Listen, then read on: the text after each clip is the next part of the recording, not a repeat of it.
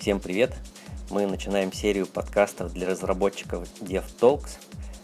В основном мы будем рассказывать про практические советы либо приемы, как успевать делать больше за меньшее время.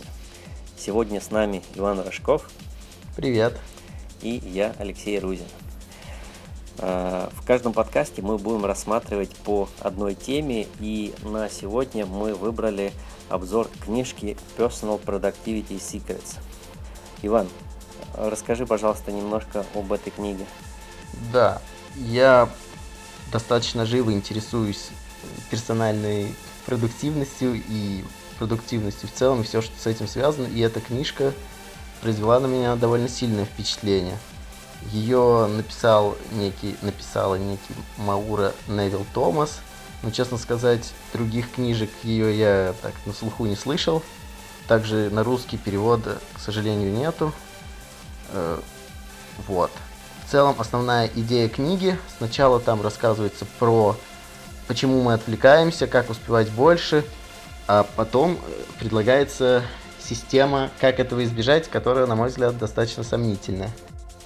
Иван, а да. а, скажи, пожалуйста, а почему вообще производительность это важно? То есть можно ведь и не быть производительным, и быть ну, успешным и довольным жизнью, или это не так? Я не согласен. Я считаю, что производительность и успех это одно и то же. То есть сложно представить себе человека, который очень успешный, но очень непроизводительный, например.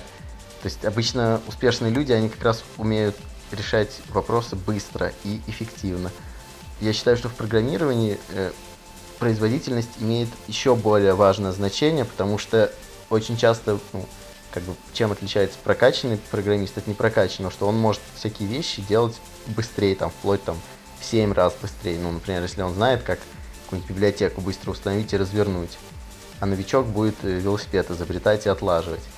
А э, когда работодатель там ставит задачу, ему, в общем, все равно, как она будет выполнена. И поэтому я за продуктивных программистов. Угу. Ну и возвращаясь к этой книжке, вот эта книжка как-то помогает развивать в себе навыки да. ну, повышения производительности, если Безусловно. да, то как? Хотя надо сказать, что она с, програ... с программированием, в общем-то, никак не связана, и автор тоже очевидно. То есть, но она описывает всякие синдромы, которые я, в частности, за собой замечал. И более того, до прочтения этой книжки я считал себя таким довольно эффективным человеком, но как бы после нее, очевидно, моя эффективность повысилась. Например, там описан некий синдром льва, так называемый. То есть, э, когда дрессировщик входит в клетку ко льву, там написано, что он берет с собой стул, на котором сидят. Я про такое, конечно, не слышал, не знаю. Но дрессировщик, э, идея в чем? Что он направляет на льва стул ножками ему в глаза – и лев, он не может следить одновременно за четырьмя ножками. И он отступает и переходит в фазу повиновения. И у людей тоже бывает такая ситуация. Это когда, например, у нас очень много важных задач, а мы начинаем впадать, грубо говоря, в фрустрацию, и вместо того, чтобы решать там их последовательно или параллельно, или думать, мы начинаем делать какую-нибудь вещь, которая вообще не связана с выполнением задач. Например, там проверять почту, писать смс или там на ВКонтакте сидеть, на Фейсбуке. Вот, это, мне кажется, такая, довольно много людей подвержены такой проблеме. Также там очень много внимания уделяется работе с почтой, что, опять же, немаловажно для людей в IT-сфере.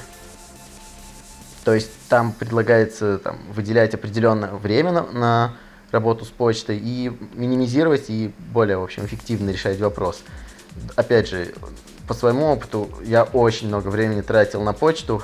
Сейчас, как бы, я считаю, немного это удалось выровнять. Uh-huh.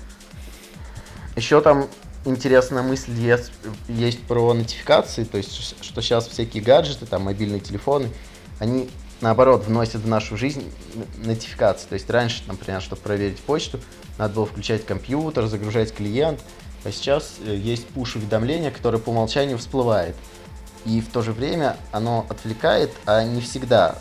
Любая приходящая почта, она настолько важна, чтобы реагировать на нее прямо сейчас. Не говоря уж про сообщения на Фейсбуке. И там предлагается от таких вещей, как можно больше абстрагироваться. И как бы я про, до этого просто раньше не думал об этом, а сейчас я полностью согласен. И в этом контексте интересно смотрится, что всякие там вот эти iWatch и прочие, которые в основном будут э, нести функционал как раз таких нотификаций. Получается, они скорее вредны, чем полезны. Вот. Угу. Ну, вот если бы ты нашим слушателям э, сказал две-три основных мысли, которые в книжке э, изложены, какие бы это оказались слова? Ну, получается, вот правильно, я немного не дорассказал, да, там еще основная мысль это типа управление вниманием. То есть, э, что, грубо говоря, не то, что прям начинать э, там, управление ресурсами, а самое важное это внимание. То есть надо как можно меньше распыляться. Если там делаешь какую-то одну задачу, стараться не переключаться на другие. И особенно это важно в разработке. То есть, когда там тебя дергают, лишний раз лучше сказать «я занят» и сделать. Также вот важно это с почтой, я считаю, это одна из основных мыслей, потому что для разработчиков это тоже довольно часто актуально. То есть ты пишешь код, тебе пришло письмо из трекера, ты такой, ой, я что-то знаю, начинаешь туда что-то писать, твоя текущая задача откладывается, потом ты идешь обедать, как бы все, фокус потерян. И третий момент это про, там сказано про дедлайны, что их можно, нужно ставить э, как можно меньше без необходимости. То есть есть, э, так скажем, задачи с обязательными дедлайнами. Это, например, что там, ну не знаю, почта закрывается в 7. Соответственно, если ты хочешь сегодня забрать посылку, это нужно сделать до 7 часов. А есть менее обязательные дедлайны. Там они относятся к релизам, к обещаниям всяким, там, сделаю завтра. То есть, ну, и получается, когда ты говоришь, о, конечно, сделаю завтра, не подумав, ты ставишь себя в определенные рамки. И чем больше таких обещаний, тем сложнее все выполнить в срок. А там предлагается, грубо говоря, просто выделить, сказать так, вот тут я занимаюсь такой-то видо, видо, таким-то видом деятельности, а здесь другим. И вот этот весь период как бы активно реагировать на задачи.